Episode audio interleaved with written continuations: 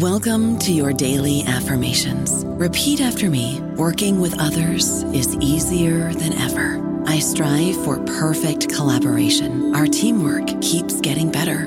Yeah, affirmations are great, but Monday.com can really get you the teamwork you desire. Work together easily and share files, updates, data, and just about anything you want all in one platform. Affirm yes to start or tap the banner to go to Monday.com.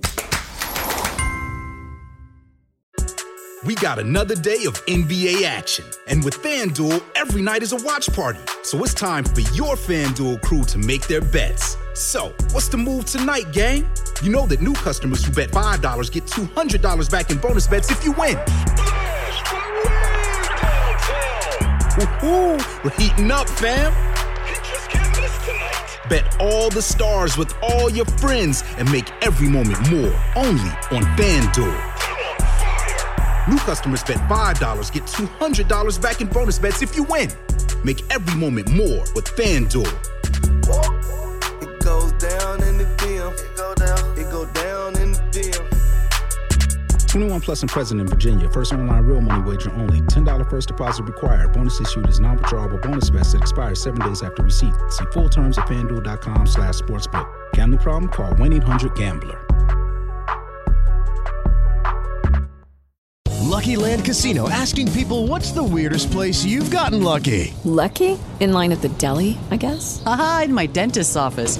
More than once, actually. Do I have to say? Yes, you do. In the car before my kids' PTA meeting. Really? Yes. Excuse me, what's the weirdest place you've gotten lucky? I never win and tell. Well, there you have it. You can get lucky anywhere playing at LuckyLandSlots.com. Play for free right now. Are you feeling lucky? No purchase necessary. Void where prohibited by law. 18 plus. Terms and conditions apply. See website for details. Hola, esto es New Books Network en español. Saludos desde Mayagüez, Puerto Rico. Soy Jeffrey Hurley Jimena, profesor en el Departamento de Humanidades de la Universidad de Puerto Rico, Mayagüez. Este podcast, Nuevos Horizontes, habla de estudios culturales, arte, pensamiento, literatura, temas descoloniales con un eje caribeño, anclado aquí, en Mayagüez. Es auspiciado por el Departamento de Humanidades y nuestro programa graduado en Estudios Culturales y Humanísticos, y también por la Mellon Foundation. El co-anfitrión en el episodio de hoy es Jorge Rodríguez, Sí, buenas, buenas, mucho gusto. no te preocupes, dale, síguelo, Jeff. Gracias, Jorge. Bueno, eh, hoy estamos entrevistando a Carlos Alberto Peón Casas, autor, crítico, traductor y profesor en la Universidad de Camagüey. Es el autor del texto que vamos a discutir hoy, El vino mejor, ensayos sobre Ernest Hemingway, publicado por Create Space North Charleston 2017. Muchas gracias, Carlos Alberto, por estar con nosotros. Un, un gusto grande, un gusto grande y el agradecimiento también a ustedes por esta defensa con mi humilde libro. Genial. Bueno, antes de comenzar, eh, quisiera mencionar a dos personas fallecidas, eh, padre y hijo, René y Raúl Villarreal, eh, quienes han sido ambos mentores, a mí, amigos, eh, ambos son nativos de San Francisco de Paola, el pueblo cubano habanero de Hemingway. Eh, estoy seguro que hubieran gustado pues mucho participar y presenciar esta conversación de hoy. Y uh, pues tengo un resumen breve del libro que voy a leer en un momento y unas preguntas que, que Jorge y yo, los otros estudiantes del programa, hemos ido pues canalizando. Pero antes quería compartir lo que me atrae a este libro y también a la obra de Carlos Alberto. Pues cuando leo libros como estos, me pregunto, ¿cómo es leer Hemingway en inglés en Cuba y luego en español? ¿Las obras de Hemingway pueden ser parte de ese canon cubano? ¿Qué puede revelar Hemingway a los estudiosos cubanos sobre el inglés cubano, sobre el español cubano y también la literatura de la isla. Y como vas a escuchar en un momento, Carlos Alberto Peón Casas es un genio, es un crítico y una persona con una latitud de conocimiento, experiencias y crítica que es un pensador de primera. Uh, en este momento está, bueno, Carlos Alberto recién llegado a Miami y a mi juicio lugares tanto como Cuba, México, pero también Puerto Rico y Miami son eh, lugares excepcionales para hacer esto, para hablar de Hemingway, pero también para percibir e interpretar lo que hay entre lenguas, el que no está presente en el inglés monolingüe o también el español monolingüe. Analizando obras como El viejo Yanmar y en versión original, que es principalmente en inglés, pero no totalmente, y pero luego comunicándose en español es un ejercicio de remate eh, es uno que nos hace preguntas que no se puede hacer en un inglés monolingüe. Entonces, eh, por esta, entre otras razones, leer y reflexionar sobre la crítica de, Carlos Alberto. Cuando tengo un libro nuevo de Carlos Alberto, tengo que pausar lo que estoy haciendo y apreciarlo. Y hay preguntas que me invaden. ¿Cómo influye Cuba, San Francisco de Paola, su amistad con los mismos mencionados, René Israel? ¿Cómo impactaron eso? No solo la literatura de Hemingway, sino también su conocimiento de inglés y sus formas de manejarlo. Como Hemingway era migrante, tuvo una migración tanto lingüística como social y cultural. ¿Cómo impactó eso su imaginación, su creatividad? Hemingway quiso vivir y morir en Cuba. Su casa, Finca Vigía, era su santuario. Este libro, El vino mejor, ensayos sobre Ernest Hemingway, incluye un prólogo de Lino Luis García Espinosa y 11 capítulos. Es un intenso encuentro y fascinante vistazo a la vida y la obra de Hemingway.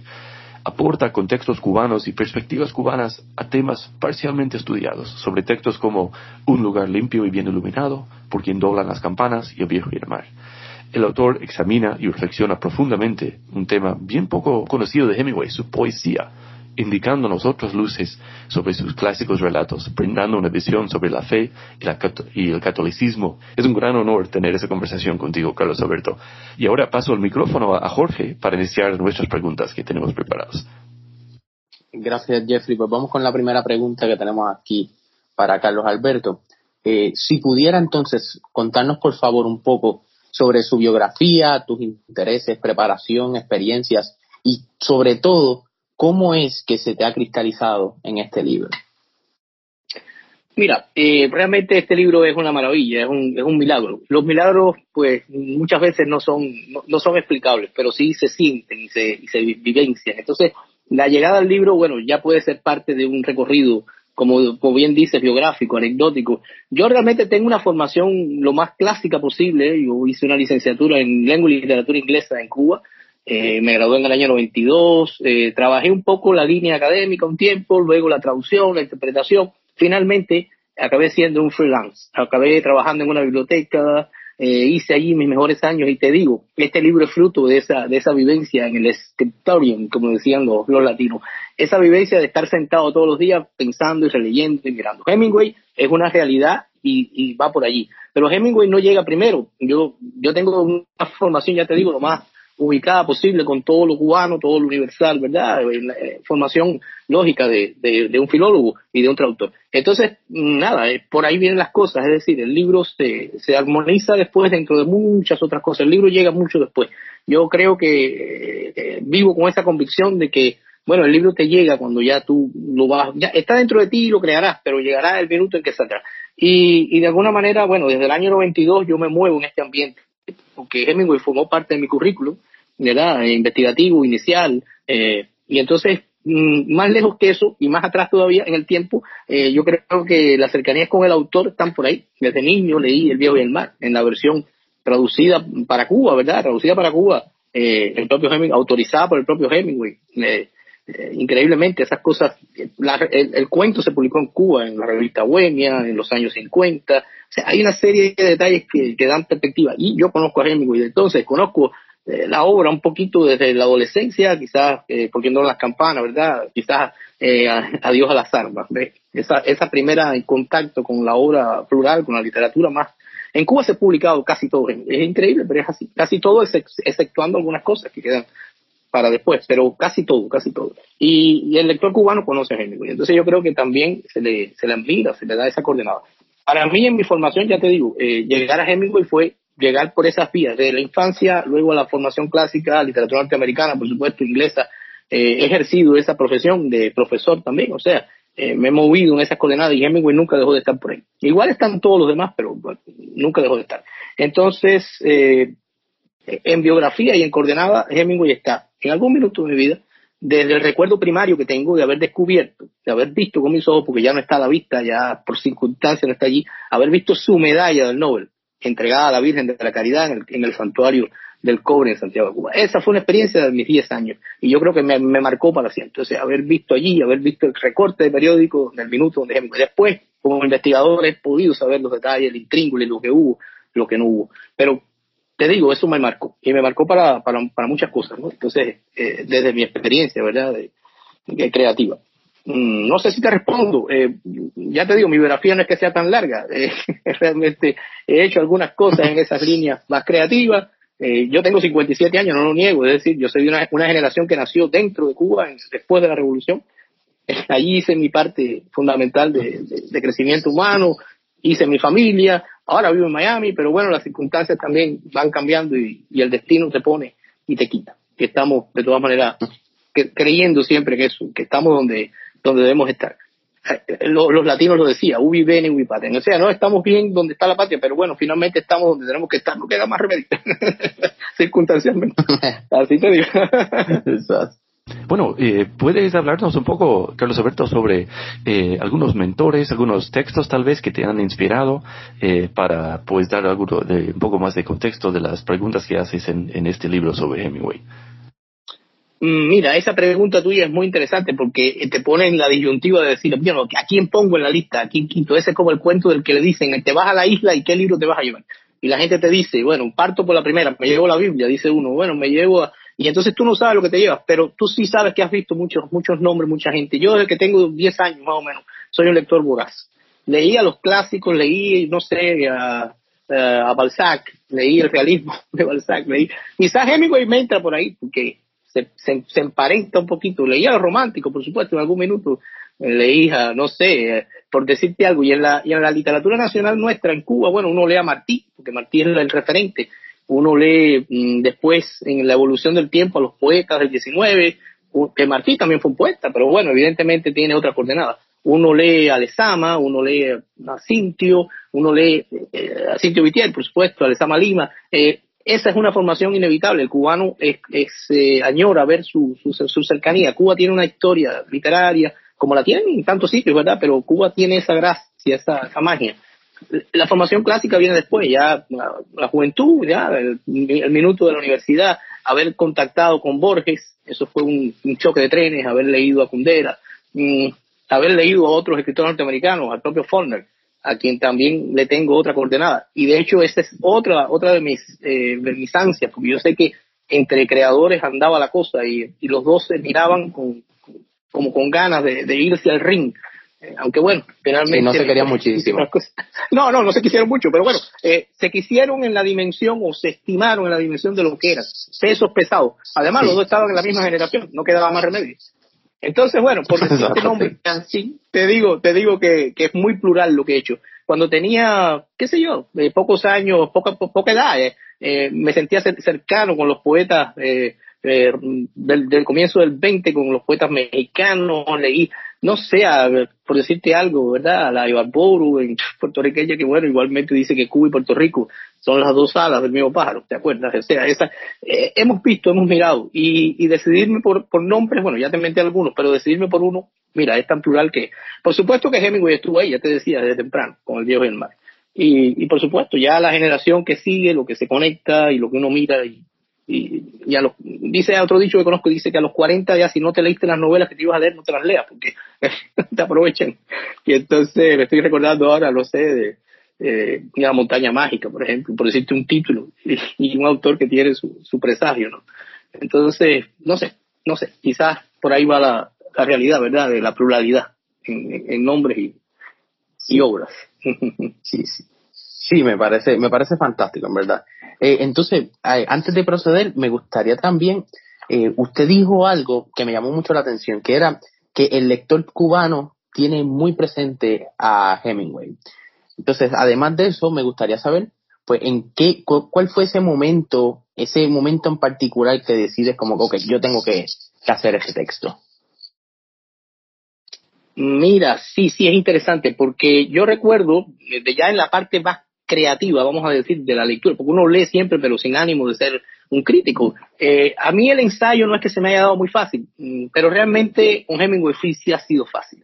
Entonces, ¿qué pasa? Que en el año 97 yo me estoy sumando, al año 97, 98, vamos a verlo así, más o menos, me estoy sumando a un movimiento que hay en Cuba de gente que está estudiando ya en serio Hemingway, un movimiento de personas que están asociados al, a la finca vigía, al, ¿verdad? Y están creando cosas, están moviéndose, hasta el punto de que se organizan unos eventos internacionales a partir de ese año, eh, un coloquio internacional en La Habana que es bien renombrado, bien conocido, y donde yo he participado desde ese año hasta mi salida de Cuba, o sea que mm, estuve en el, en el penúltimo que se hizo, ¿verdad?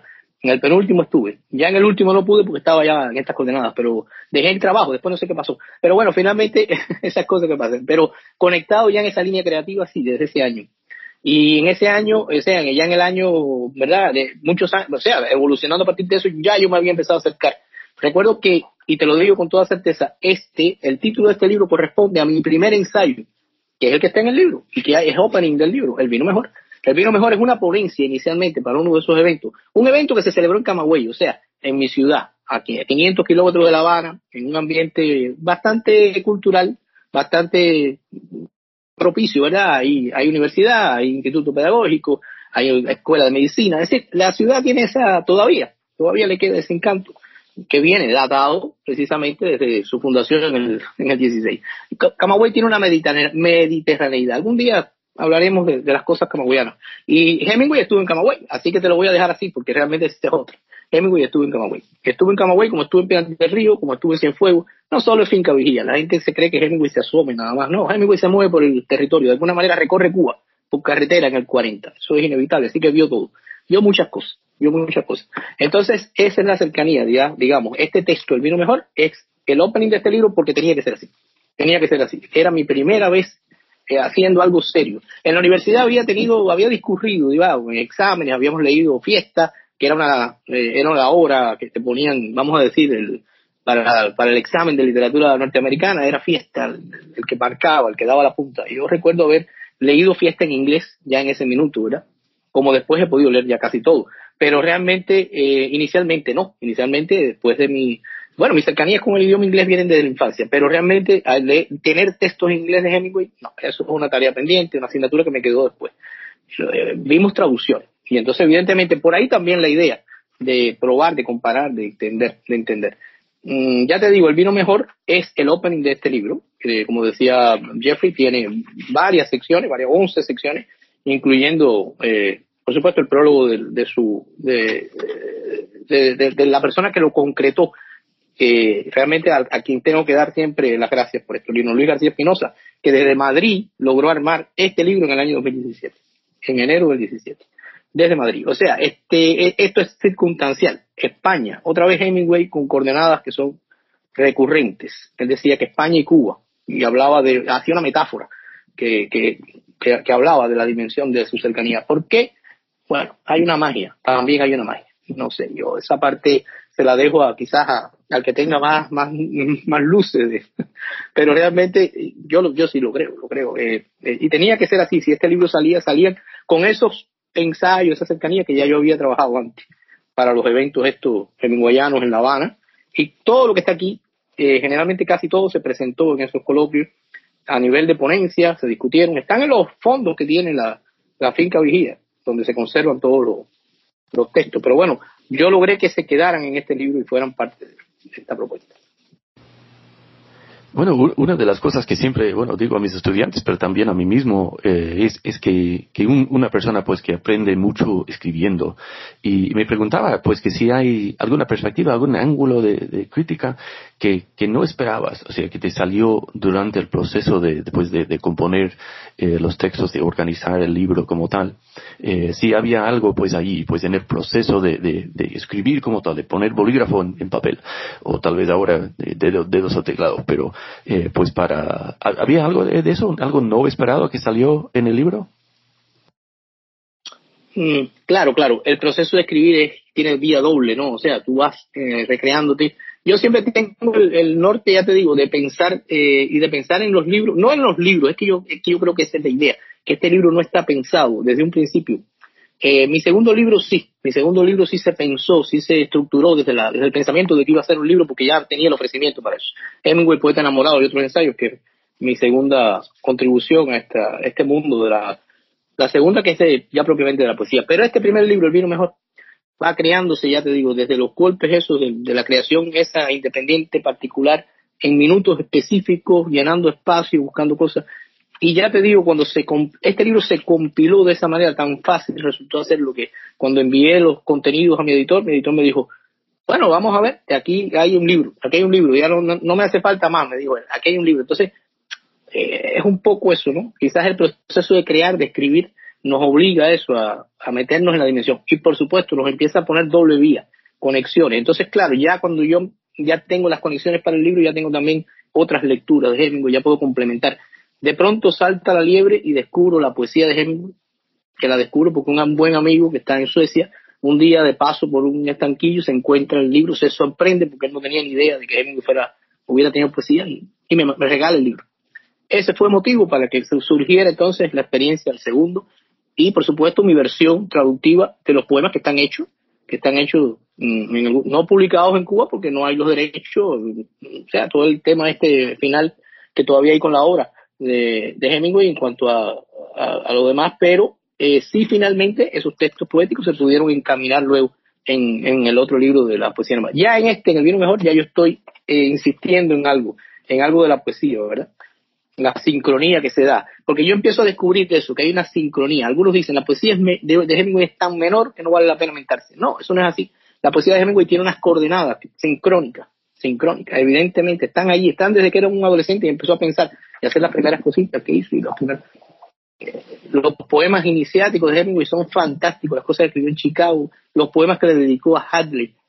Eso tiene un valor, digo, a mi ver. Eh, que todavía no se le sabe descubrir. Hay una faceta sentimental, espiritual de Hemingway que ya empieza a salir en los versos.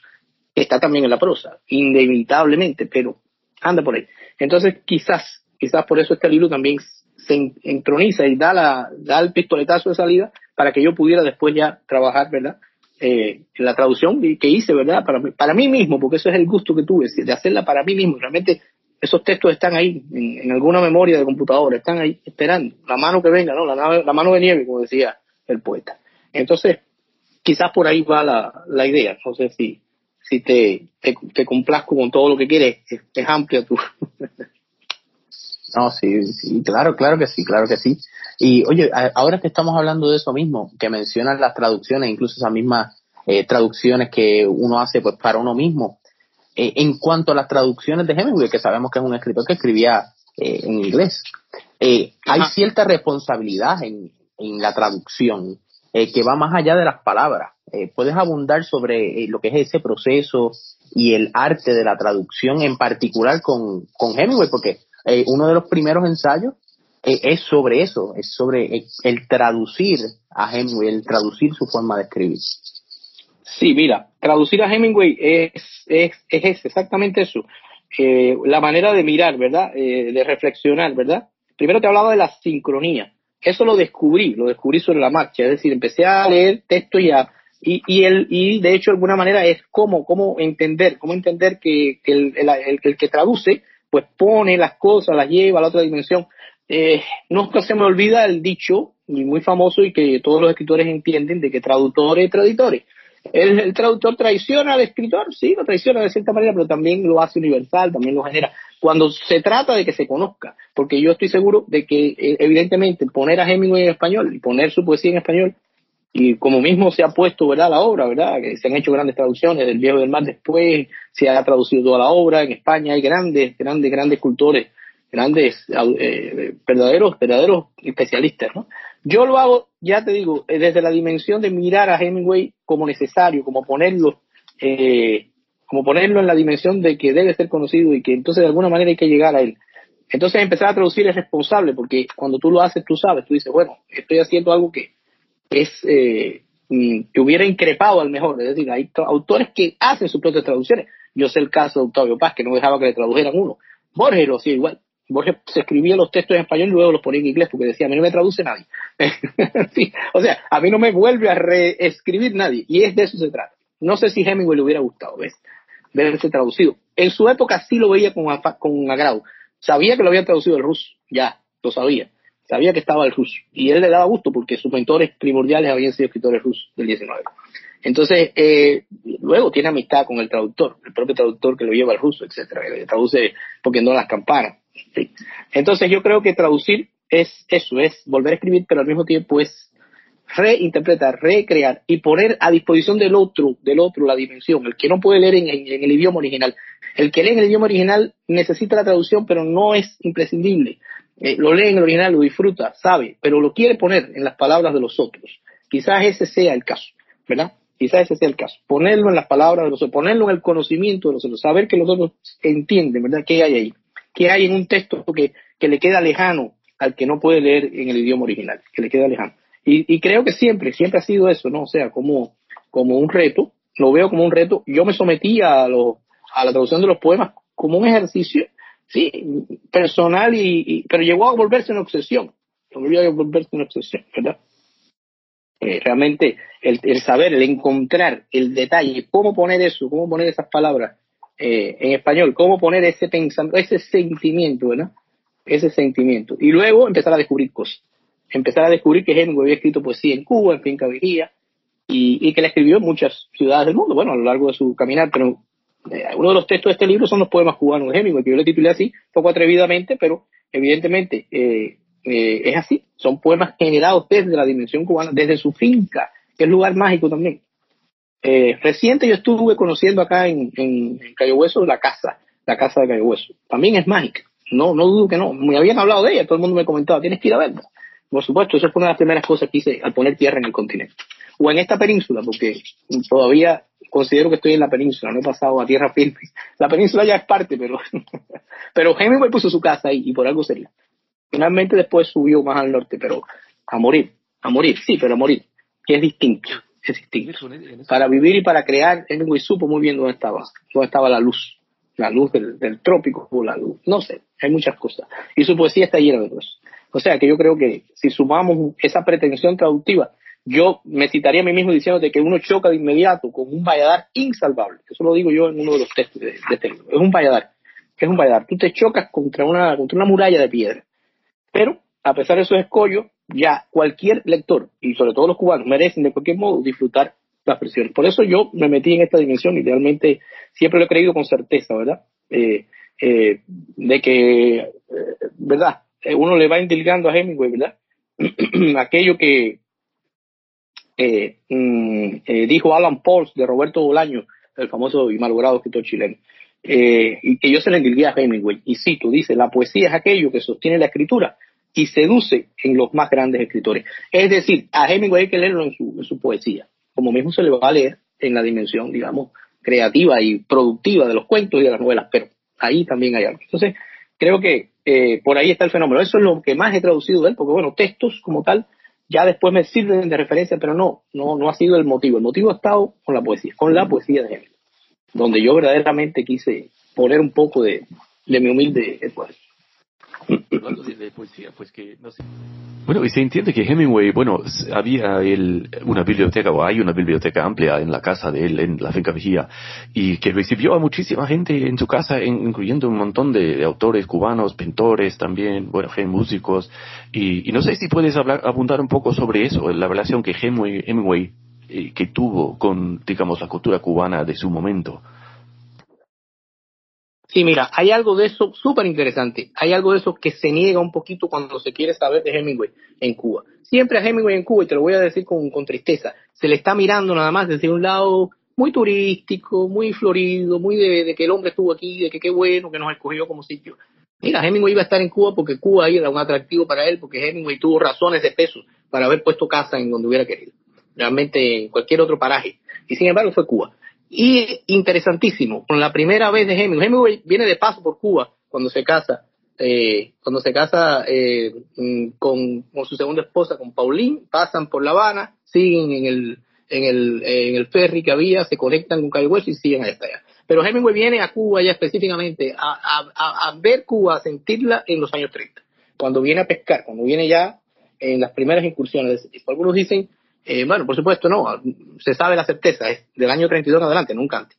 Y Hemingway está viniendo a La Habana y ubicando en La Habana su, su cuartel. Vino por un mes y se quedó seis, porque venía en la temporada de los grandes Marlins, que se vuelven su obsesión en Cayo Hueso.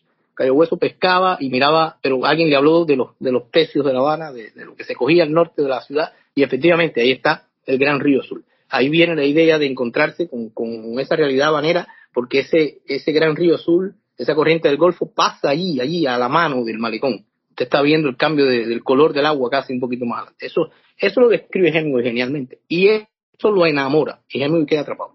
Pero Hemingway no se enamora nada más de, de la pesca en Cuba. Hemingway se enamora de, todo lo demás. Y su cercanía con la gente creativa en Cuba es inevitable, a pesar de que su español no fuera un español literario. Hemingway podía hablar español, pero lo hablaba con los íntimos, con sus amigos vascos, con, los, eh, con sus amigos españoles, con la gente que él frecuentaba. Pero su español no era como para, ¿verdad? Como para sentirse cercano de grandes pensadores. Sin embargo, hay una playa de escritores cubanos que se hacen sus amigos, que lo, lo, cercan con su, con, su, con su admiración, que lo reúnen, que, lo, que se suman incluso a sus experiencias. Eso es inevitable. Ahí, eh, en la época, ¿verdad? En la época de los años 30 en Cuba, hay ya narradores que tienen la influencia hemingwayana inevitable. Eh, inevitable, ¿verdad? Hay eh, nombres específicos, ¿verdad? Serpa es uno de los creadores, entonces otros nombres literarios y otros nombres Mm, ¿verdad? Eh, eh, periodistas, sobre todo de la época, gente que estaba bien ubicada, ¿verdad? Eh, a pesar de que a Hemingway se le, mira como eso, como, como el advenedizo, porque venía a ubicarse en ese espacio que fue Finca Vigía, pero Finca Vigía llega a ser más que más que un espacio para vivir. Finca Vigía es parte de él, es parte de su dimensión. Él lo llega a decir, en La Habana es fácil estar y escribir porque uno pone y tapa el teléfono y entonces uno se, el fresco te llega del mar. Descubrir la finca, como él se la describe después a, cuando él descubre la finca, ¿verdad? Y se la describe a alguien, le dice, he encontrado el paraíso ahí, arriba de una loma que haya visto. ¿Y quién le encontró la casa? Fue Marta. Pero bueno, realmente fue Marta, su tercera esposa. Pero Hemingway se enamoró de Finca Vigía y hizo de Finca Vigía un espacio. Y, habitó Cuba sin interrupción hasta su salida y su muerte. O sea, que evidentemente eso nos habla de otra cosa. De otra cosa. Pudo haber puesto casa en cualquier parte.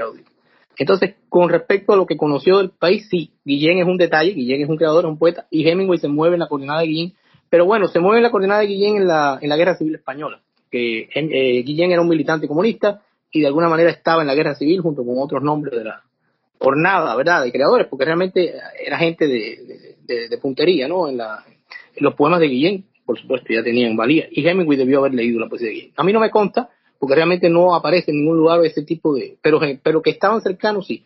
La foto no miente, es decir, una foto donde están juntos, donde se encuentran en Madrid en el minuto de la, en que Hemingway está cubriendo para Nana toda su, su producción, digamos, reporteril desde la Guerra Civil de Madrid.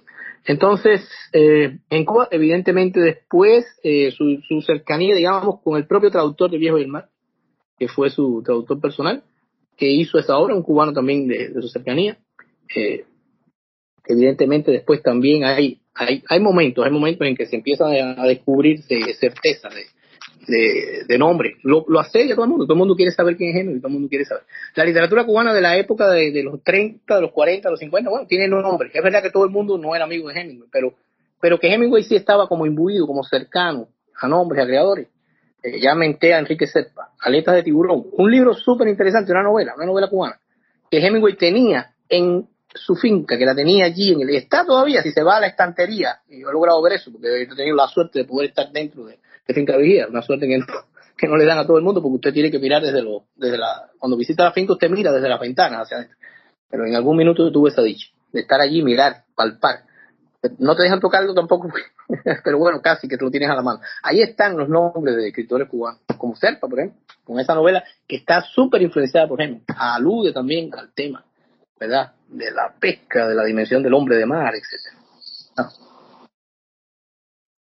Sí, pues fíjate, sí, pues hablando también pues, de todas estas relaciones, y, eh, porque al fin y al cabo, pues eso, son, eh, son muchos contactos y muchas relaciones con las cosas. Eh, estando en Cuba, pues se hacen muchas ahí, se hacen muchas interesantes pinceladas de lo que es pues la espiritualidad y el mismo catolicismo para Hemingway. Entonces, nos gustaría que compartas tus perspectivas sobre cómo la religión y esa espiritualidad y su relación con Cuba, todo eso eh, impacta su obra. Ajá, mira, voy a hacerte, voy a, deslindarte un poquito la cosa. A ver, Hemingway, tú sabes, se llama católico, se dice católico en el minuto que se casa con su segunda esposa, que era católica. Hemingway de alguna manera eh, tiene, mm, por ascendencia, le toca ser cristiano, ¿verdad? Se bautiza como cristiano en Estados Unidos, etcétera. Luego alude que en la guerra, en el minuto que está herido, malherido allá al norte de Italia, un sacerdote católico se le acerca y, lo bautiza. Él no, él no, habla de que le dan la extrema unción, sino que lo bautiza, que él se deja bautizar por aquel hombre. De hecho, bautizarse en la iglesia católica porque el sacerdote era católico. Eso le va a valer a Hemingway después la oportunidad de mostrar, cuando se va a casar con Pauline en París, de que es católico. De hecho, de alguna manera, eso es lo que Hemingway alude el significado famoso de, que quedó en extremis, que se le dio en extremis, nunca apareció. Creo que él lo mandó a buscar algún lugar, en alguna parroquia del norte de Italia que debió haber sido inscrito, porque es como obra en el proceso, pero realmente eso a mí no me consta tampoco. Consta que él dijo que sí, que eso había pasado. Consta que se unió a Paulín y profesó con Paulín la creencia católica, es decir, la dimensión de la digamos, de la, de la práctica, digamos, exterior, porque era ir a la misa el domingo, me consta que cuando venía a La Habana a pescar, eso lo, lo he leído en lugares disímiles, iba a la misa el domingo en la Catedral de La Habana. Es decir, el hotel de Hemingway estaba a unos pasos de la Catedral de La Habana, en ambos mundos, caminando perfectamente, Hemingway salía por la orilla de la costanera y llegaba hasta la catedral y, y, estaba en su misa. En Cayo Hueso igual. Hemingway también tiene amistad con un sacerdote católico. De hecho, se habla, entre también esto es una leyenda que hay, de que hay una cercanía de Hemingway con los jesuitas en particular. Tiene la amistad con un jesuita particular en Miami, en Cayo o sea, era un jesuita que se movía en esta condenada en Cayo eh, que era jesuita también, o sea, un sacerdote jesuita. Pero realmente hasta allí esto es práctica exterior, es decir, la dimensión de que mm, tenía un amigo increíblemente cercano que venía a su casa, el padre Andrés que venía, que era vasco, que había estado en la guerra civil, visitaba su casa. Él decía que él le pedía al padre que rezara por él, porque ya él era incapaz de rezar. Hay un momento en la vida de Hemingway que eso empieza a limarse, ¿verdad? Eh, sí, tiene esa cercanía espiritual y exterior. Pero vamos a lo otro, a lo que conta, a lo, a lo interior. Es decir, Hemingway se vende siempre como hombre duro, como hombre de pelo en pecho, como cazador, como pescador, como el hombre que no le tiene miedo. Su lema es ese, sin miedo nada, no tengo miedo, realmente me muevo en la dimensión humana. pero Hemingway también, eso que vemos hacia afuera, que yo lo considero así, es coraza porque dentro de esa coraza hay un ser tierno, hay un ser espiritual, hay un ser cercano a lo trascendente. De hecho, eso ya lo vamos a ver en la obra, es decir, ya eso es distinto, eso se va, eh, eso va eh, fluyendo, va saliendo, es decir, lo estéril lo dejamos para los que discuten de si fue católico o no. Hemingway se llamó católico mudo, se llamó católico mudo. Ese es uno de los textos también que yo valudo, que yo Hemingway católico mudo. Él dijo que él no daba ejemplo, que él no era como Chesterton, que Chesterton era un hombre coherente, que, que él si, lo, si se ponía a decir que era católico siendo escritor, entonces ya iba a, dejar mal parados a. Eh, eso lo dijo él también. Pero evidentemente la religiosidad, que es lo que te religa, lo que te conecta, eso, lo que él sentía, eso iba por ahí.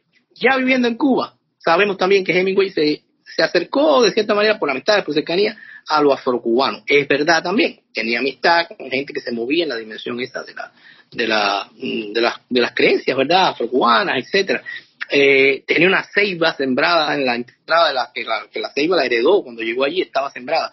Un día alguien intentó, la ceiba se sabe que se conecta definitivamente con el, con el, ¿verdad? Con la dimensión espiritual yoruba, etcétera, y con todo lo demás. Es decir, la ceiba es sagrada, no se toca. Cuba no se tumba una ceiba así como así, eso es, eso es gravísimo. La carretera central de Cuba va dando vueltas porque por la finca por donde iba a pasar había ceibas enormes centenarias y nadie las quiso tocar, que la carretera bordea. Eso también es cierto. también es cierto. Hubo fincas que no se tocaron por la ceiba que tenían. Eh, Hemingway tenía la finca en su y de hecho esa, esa ceiba, esa cercanía con esa creencia animista, espiritualista, etcétera, también entra. Pero no porque Hemingway fuera un creyente devoto de aquello, como se ha querido también decir. No me parece. Tenía cercanía, tenía amistad, tenía vivía vivía en una zona muy cercana al poblado de Guanabacoa, que en La Habana eso es eh, conectado precisamente con, esa eh, espiritualidad, vida mm, cercana a lo, a lo animista, a lo espiritual, a la, cosa afrocubana. Por ahí va la cosa también, amistades, cercanía, amigos. Gente, él se sentía un poco comprometido. La un día, eh, Mary intentó eh, cortarle las raíces porque cogía, afectaba la casa. Eso está contado por Baker. Él montó en cólera cuando supo eso. No la puedes tocar, no la puedes tocar. Es decir, por ahí también hay muchos que se han ido cogiendo y agarrando y sumándose a las raíces de la. Ahora bien, de que se conecta en Cuba desde la dimensión más humana. Si él, ese catolicismo no, ya no lo vivencia en los años habaneros, digamos, del 40 en adelante, es porque él dice que se ha endurecido, porque él dice que, que se ha endurecido, que ya, pero le pide al sacerdote a, que, que rece por él. Reza por mí porque ya yo no puedo rezar por mí mismo. Entonces él sí mantiene esa dimensión.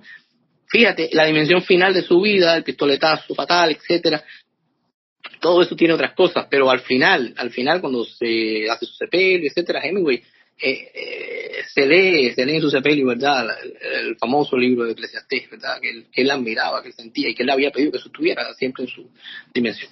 Entonces, bueno, no sé, creo que decírtelo así es decirte que era un hombre absolutamente espiritual, eso no lo niega nadie. ¿Por qué le dio la medalla a la Virgen de la Caridad? Algunos dicen, bueno, porque para obviar este tema, porque este tema se ha querido obviar en Cuba por razones obvias.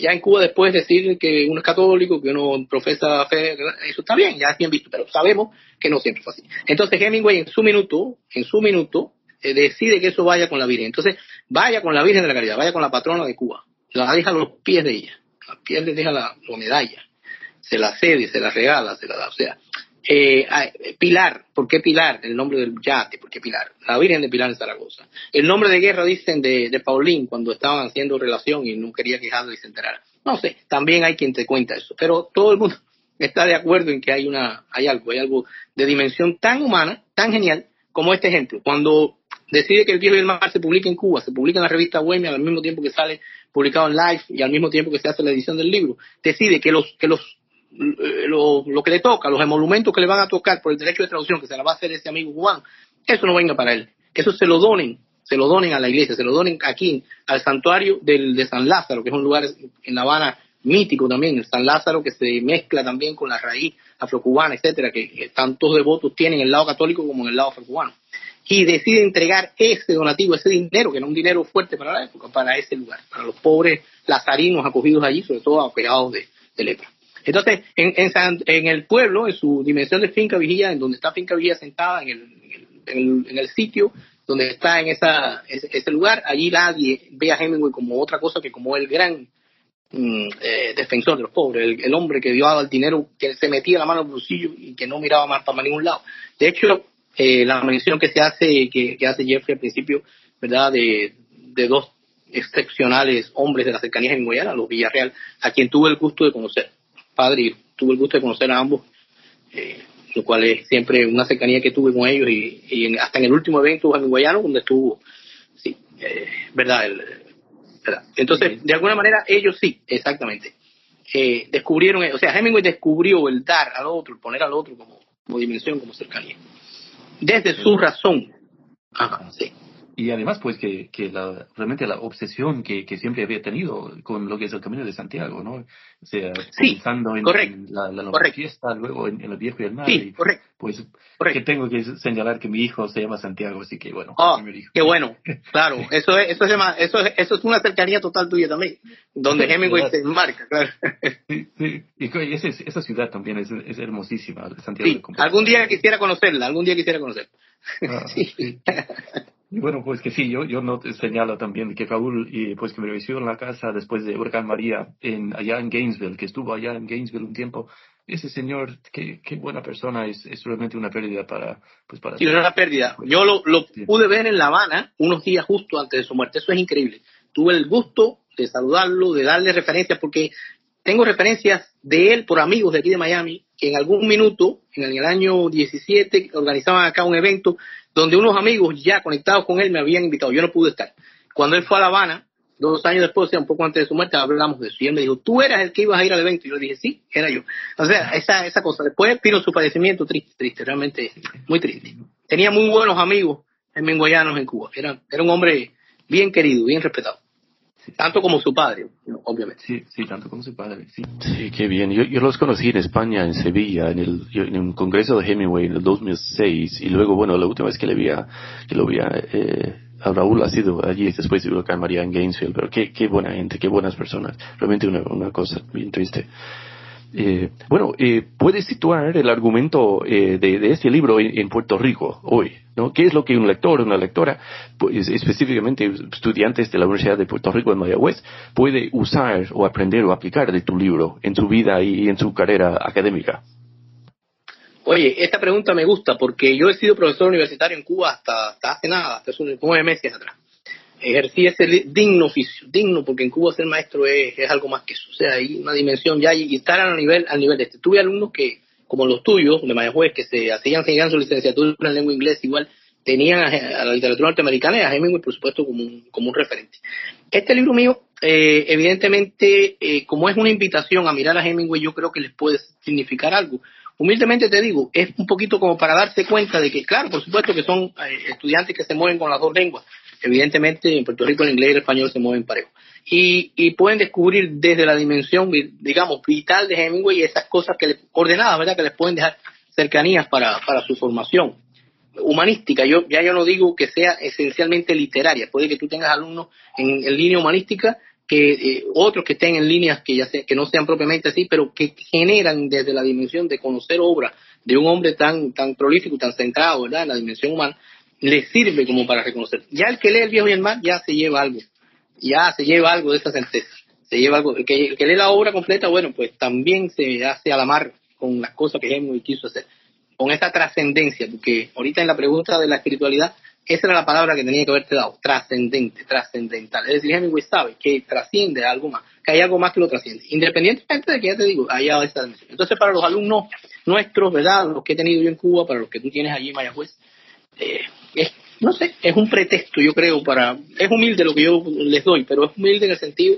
de que allí también hay algo para reelaborar, para recrear. A mí me, me magnifica y me hace sentir muy bien cuando alguien me dice que ha leído algo mío y que, mira, qué interesante, me sirvió para, para explicar esto o entenderlo.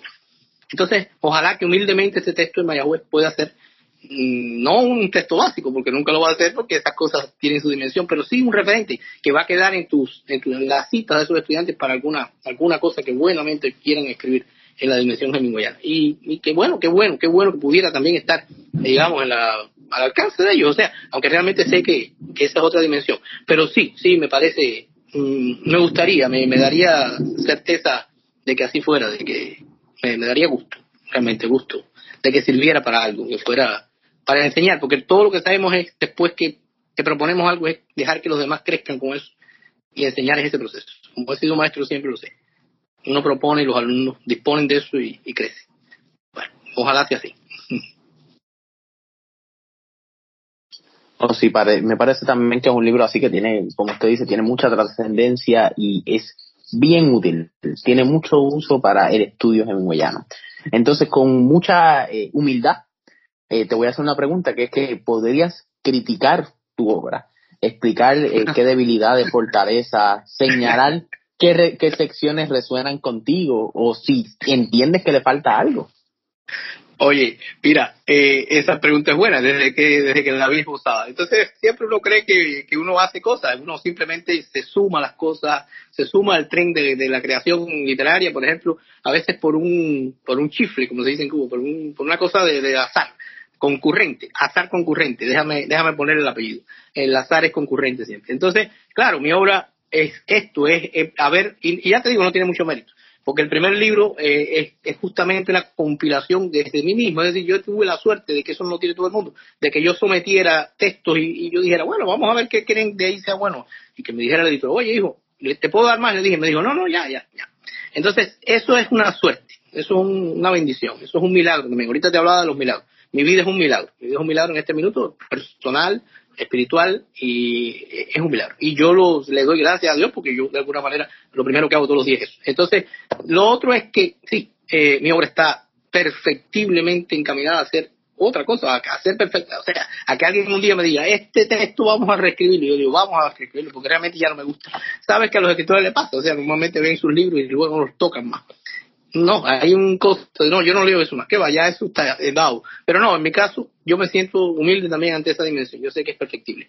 Incluso la traducción de mi poesía, que está allí encaminándose, que se ha aireado, se ha aireado por pedazos, o sea, en el, en el libro de Poeta Enamorado y otros ensayos. Se ha aireado, porque yo lo que he hecho es airearla dentro de, de ensayos también específicos. No se puede poner el texto completo, ya sabes, la, las restricciones siempre editoriales, etcétera, y los derechos de autor.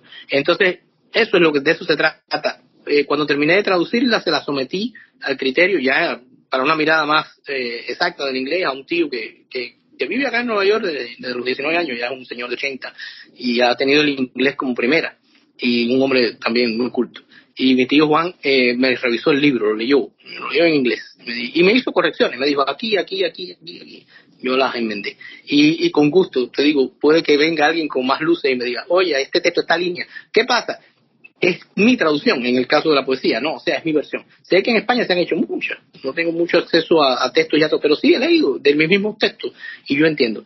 Y, y por ahí va, porque ya te digo, no me he atrevido con otra cosa más que con la poesía, porque he considerado que es un corpus tan, tan rico, tan fenómeno. Claro, otros ya han trabajado cercanías a novelas y cuentos, etcétera. Con algunos relatos sí, también me he acercado, algún que otro relato, pero no para hacerlo, sino para mirarlo, para tratar de, eh, hice un intento allí con uno de los textos del cubano también, Nobody Ever Dies, que es un, cuentecito que escribe en Cuba. Ambientado con Cuba, con personajes cubanos, etcétera. Alguna vez intenté ponerlo en, blanco y negro en el español. Realmente también. Pero mi obra es, es, eso, es un ofrecimiento. Y como es un ofrecimiento, cualquiera puede mirarla. Está en el dominio público, es, no sé, no tengo nada que... Me siento satisfecho y, contento, pero al mismo tiempo también eh, responsablemente comprometido a que si de lo que hay allí algo se enmienda, algo se enmienda y es para mí. Con Hemingway uno nunca sabe, con Hemingway uno nunca sabe. Uno nunca sabe porque uno se mete con un peso pesado y los pesos pesados tienen ese problema. Te derriban con una facilidad temible, te dan un knockout, un uppercut y hasta ahí llegaste. Oye, por cierto, muchísimas gracias por la, el texto que has aportado a Tinta Regada sobre Bolaño. Y ya, ya he tenido comentarios de eso. Ya, ya ah, pero qué bien, qué bien, qué bueno, qué gusto, porque Bolaño, no te lo menté, pero de entrada, pero de salida te digo que es también otro de mis autores preferidos. Sí, oh, me, me, encanta. Yo estoy en un momento obsesivo con Bolaño, porque como yo viví tantos años en España y ahora estoy como medio fascinado con México también. Y bueno, de hecho, luego, Ah, tenía, o sea, él estaba entre mudarse para México o para Cuba. Luego, bueno, decidió para Cuba. Eso ha sido sí, sí, sí. Y, bueno, eh, quería, bueno, no necesariamente volver a un tema que ya discutimos, pero quería, de hecho, una, una cosa que debería haber mencionado antes, pero como bien sabes, pues que cuando, la noche que Hemingway recibió el premio Nobel en el 54, que hizo una sola entrevista con la prensa cubana, eh, y, en, dicha en dicha entrevista, pues que Hemingway se define como cubano, dice que recibe ese, eh, pues, eh, ese título, ese nombramiento, pues como, como el primer cubano a, haber recibido ese premio. Y no sé si puedes, los, la, gente en, inglés, la gente que escribe en inglés, suele decir que Hemingway estaba bromeando. Y no sé si tienes algún, alguna perspectiva, pues, isleña, digámoslo así, o, pues, ¿cómo te hace sentir eso? O sea, de, ¿Qué, crees que, él estaba realmente diciendo a, fondo con esas palabras? Mira, mira, Jeffrey, Hemingway se definió en esa entrevista como cubano sato, cubano sato. Esto es muy significativo, ese, ese, esa descripción. Siempre se dice que se dijo cubano, pero se dijo cubano sato. ¿Qué quiere decir un cubano sato? ¿Sabe que en Cuba los perros no tienen pedigrí? Generalmente son satos. Están cruzados, están ligados, salen es el perrito de la calle. Eso era Hemingway. ¿Por qué Hemingway dice que es un cubano sato? Ahí está la, kit de la cuestión. Hemingway no se considera que es un cubano de élite, ni que está arriba, a pesar del dinero que tiene. A pesar de que Hemingway se mueve en círculos concéntricos con gente de poder, con gente de cercanía, con gente rica, con gente... Pero olvídalo, Hemingway también era alguien de a pie.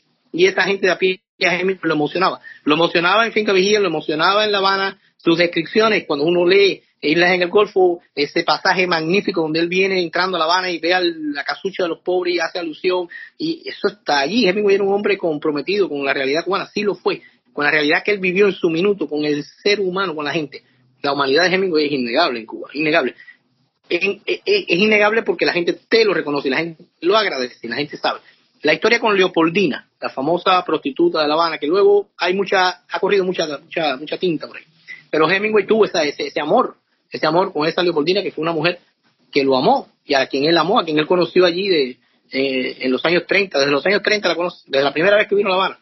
Hay un relato por ahí de él de los 30 en La Habana que, que, alude a dos prostitutas que están en el bar, que yo me estoy seguro que una de ellas es Leopoldina. Eso no tiene duda, era bellísima, era una mujer culta, era una mujer que eh, a quien él le tuvo afecto, porque la mujer murió de cáncer en los años finales de los 40, comienzo de los 50, y Hemingway pagó hasta su entierro pagó su, su enfermedad.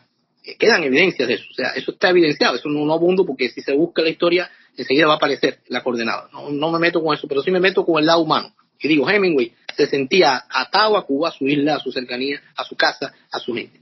Entonces, de alguna manera, eso de decir cubano sato implica que él se siente de, allí, se siente allí en esa dimensión. Y de Cuba dice estas palabras bellas, de que es el lugar ideal para estar, que, que la brisa del mar en la tarde, que la finca, y que cuando mira el cielo y cuando cuando volvió a Cuba en el 60, porque, o sea, tempranamente triunfa la revolución en enero del 59, ya en el, en mediados del 59, que él está fuera en octubre, él besa la bandera cubana. Ese es un detalle, eso está por donde quiera. Cuando llega al suelo cubano, vuelta a entrar y besa la bandera, alguien le dijo, lo hizo inopinadamente, pero el periodista quiso que, bueno, venga, venga, porque no pudieron coger la foto. Y entonces, venga para que lo haga otra vez. Y él dijo, a lo que se llama no se le, no, se, se, le, se le hace, se le da el sentimiento. y se negó, le dijo al hombre, ni lo intente conmigo. Es decir, esas cercanías con Cuba estaban allí. Ese era el lugar donde él vivió, se movió entre los dos escenarios, Cuba y, Estados Unidos, Cuba, y luego su, casa, digamos allá, pues, para, después, ya para el final, la salida de él, bueno, todo lo demás, el minuto en que ya no está más, pero de alguna manera Hemingway cuando recibe el Nobel, específicamente en ese minuto, ya el detalle que aludo de donar su medalla, su medalla es el, digamos, es la constancia de que eso está allí al pie de la Virgen, y entonces está en Cuba. No se quedó para otro sitio, se quedó en Cuba. Entonces, de que fue cubano, que se sintió cercano a la realidad cubana, que la vivenció, que la vio, pero con, eh, con sentimiento, con feeling, como decimos. O sea, a él nadie le impuso que se, se, percatara o se A veces lo quieren ver, ya te digo, un poco en el, la palestra esa. Andaba con Rico, no, él no, para nada. Él andaba con, con Mayito Menocal, que era hijo del expresidente cubano. sí, de acuerdo. Y la familia Menocal y otras y otros prohombres de la, del minuto cubano, hasta su salida en el 59, gente eh, de otra dimensión, de otra clase, de otra élite.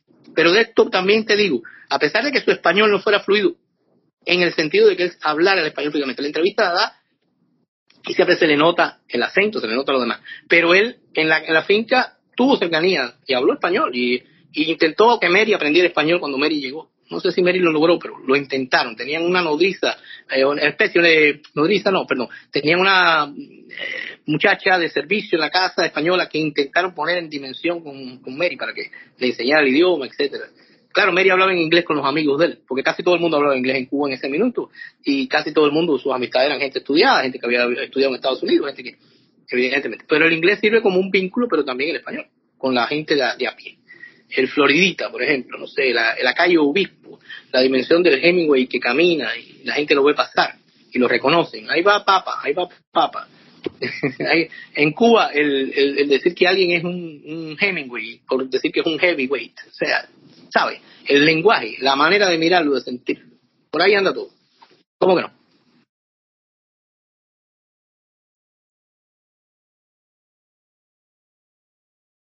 ¿Hola? Ajá, sí. Ok, ok. Estamos aquí, estamos aquí. All right, all right, all right.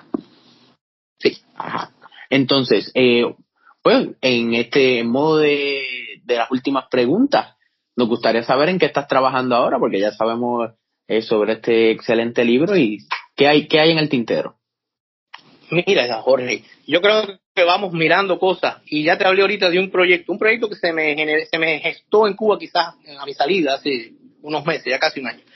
Eh, es un proyecto que quiero mover eh, con la misma poesía, quiero moverlo desde la poesía, pero con los textos y los minutos donde los textos se generan y los espacios donde los textos se generan. O sea, eh, sería algo así como recrear la dimensión del espacio en la poesía de Hemingway, o sea, ver lo, que hay de cada contexto. He seleccionado ya algunos, algunos puntos interesantes. Tienen que ver con los momentos creativos tienen que ver con los momentos en las ciudades, o sea, mm, ambientes y poemas. Esa es tentativamente una manera de acercarme a lo que será después el texto mayor, no sé. Algo se va esbozando de ahí.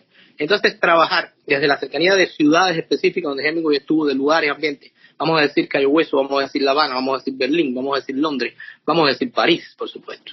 Vamos a decir también, qué sé yo, Toronto, eh, Chicago, no sé. Los minutos en que Hemingway es creativo, que va generando cosas y firma, deja constancia de que este texto es escrito aquí, allá, allá. Entonces, ambientes y poemas es algo que, que, quisiera, que quisiera, porque muchos de esos, bueno, los textos los tengo ya traducidos, por supuesto, pero no, no recreados de la misma manera, no abundados de la misma manera. Entonces, hay minutos ahí eh, desde, el, desde, el, proceso de su creación de su, que generó coordenadas con los momentos vitales. Por eso yo digo que su poesía está imbricada con todo lo demás. Es decir, si se quiere leer la prosa, se descubre la coordenada, se ve el intríngulis, la, la conexión y se descubre eso a, la larga, ¿verdad? Entonces, por ahí, por ahí va mi próximo proyecto, que es un proyecto eh, eh, a caballo entre Cuba y, Estados Unidos, no sé, la vida me ha puesto por aquí ahora, entonces es algo que quisiera, que quisiera redondear. Sé que el tiempo es el que dirá, porque uno, una, una cosa, uno dispone y dice el dicho que Dios dispone. Por ahí, por ahí vamos, por ahí vamos. Fantástico. Oye, te quería compartir también, bueno, acerca de esa entrevista, como, como que has mencionado la palabra Sato. Eh, pues he conversado, tengo un, colega aquí que es profesor de filosofía que se llama Héctor que bastante de, esa palabra y de esa entrevista y él concuerda contigo. dice casi algo muy similar a lo que, lo que has, dicho sobre, esa palabra. yo lo salté realmente sin pensarlo, pero sí, en verdad, e, esa palabra es clave. Claro. Y, y bueno, eh, bueno, ya antes de terminar, pues, eh, bueno, te tengo que agradecer un montón, o sea, tanto por tu interés en colaborar con nosotros hoy, pero también por este latitud de conocimiento que tienes y tu latitud de interés. Realmente es una cosa espectacular. Es, a mí es grato saber que personas como tú existen, porque es, no sé, da, das luz a, muchos temas que, que lo necesitan. Y, y bueno, y, para, para terminar, bueno, eh, no sé si puedes hablar un poquito sobre su, tal vez su, transición y, y, cómo te ha cómo te has encontrado en Miami y, bueno, no sé si has tenido conversaciones sobre Hemingway allá, si, si son eh, diferentes, si tienen otro carácter a lo que, lo que se encuentra en Cuba o... Claro, claro, no, ya te digo, mi cercanía, o sea, mi cercanía desde aquí, mi latitud ahora, mi latitud está un poquito más al norte de lo que yo, de lo que yo estaba. Eh, vivo en la Florida, realmente la, la Florida es el espacio, es verdad, donde, donde estamos ahora, donde discurrimos. Entonces, de alguna manera, eh, sí, efectivamente, aquí ahora lo, primario no es primariamente, eh, como dice el dicho, o sea, primum vivere dende filosofare, dice el, dicho, ¿verdad?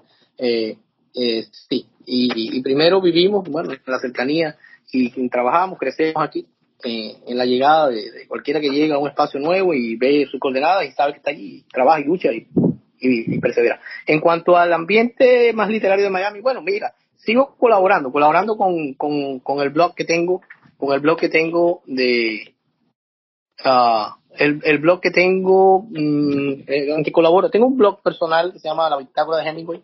Eh, realmente ese ese es uno que, que queda verdad que queda a la mano donde voy publicando cosas etcétera. Y ese blog eh, puede ser interesante. De hecho hago otras colaboraciones acá para el lugareño que es una publicación de un amigo un blog también eh, que recorre un poco la dimensión cubana etcétera pero que también me acoge allí con textos de, de este tiempo acá he, colaborado con algunos, algunas cositas que me han gustado, algunas cositas que he descubierto visitando precisamente eh, a Cayo Hueso, visitando la casa, la casa donde Hemingway estuvo con Paulín, donde vivió los años esos de, estancia aquí en, en, la península, ¿verdad? Y luego pues que alternó con Cuba, hasta que definitivamente hizo la opción de vivir en La Habana, el año 39, finales del 39 comenzó el 40.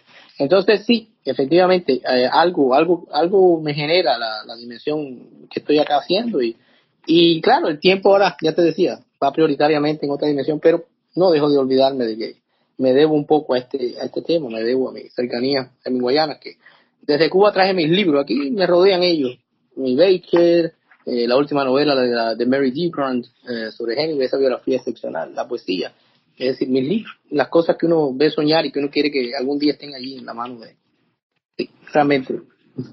muchísimas gracias. ¿Y, cómo puede una persona entrar en contacto contigo? Bueno, a ver, eh, ya, ya te mencionaba ese, ese pequeño blog de eh, la bitácora, pero obviamente, eh, mm, no sé, estoy, estoy abierto también a, la oportunidad de que, bueno, a través de donde publico las cosas, ¿verdad? Este, este espacio de, de, este, este, blog de ellugareño.com, eh, donde estoy ahora haciendo cosas y, evidentemente, bueno, eh, quizás la cercanía que dé que dé esta entrevista con los posibles eh, interesados y, y, yo pues con gusto verdad estaría estaría compartiendo que pienso que de todas maneras mm, se logre se logre concretar verdad a través de alguna vía. Quizás pues hoy día internet es una vía de contacto, pero bueno, no es tan tan seria como yo como uno quisiera, ¿no? Realmente. Pero bueno, porque sí, porque está poblada de otras cosas, pero sí, da la posibilidad de tener allí. Y, y, y lo, lo, primario es que me gustaría y me encantaría tener esa referencia.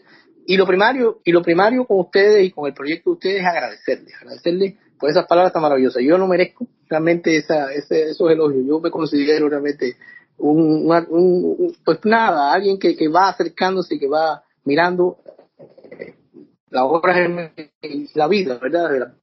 Crea todos los días, hace su trabajo, se levanta temprano y se acuesta muy tarde para seguir al otro día la lucha. bueno, muchísimas gracias. Bueno, y Jorge también por, por ser co-anfitrión en, este episodio. Ha sido riquísimo y realmente te Gracias, gracias a ustedes. No, gracias a ustedes. gracias a ustedes, gracias a ustedes. Gracias por escuchar New Books Network en español. Judy was boring. Hello. Then Judy discovered chumbacasino.com. It's my little escape. Now Judy's the life of the party. Oh, baby, Mama's bringing home the bacon. Whoa. Take it easy, Judy. The Chumba life is for everybody. So go to ChumbaCasino.com and play over 100 casino style games. Join today and play for free for your chance to redeem some serious prizes. ChumbaCasino.com. No purchase necessary. Void where prohibited by law. 18 plus terms and conditions apply. See website for details.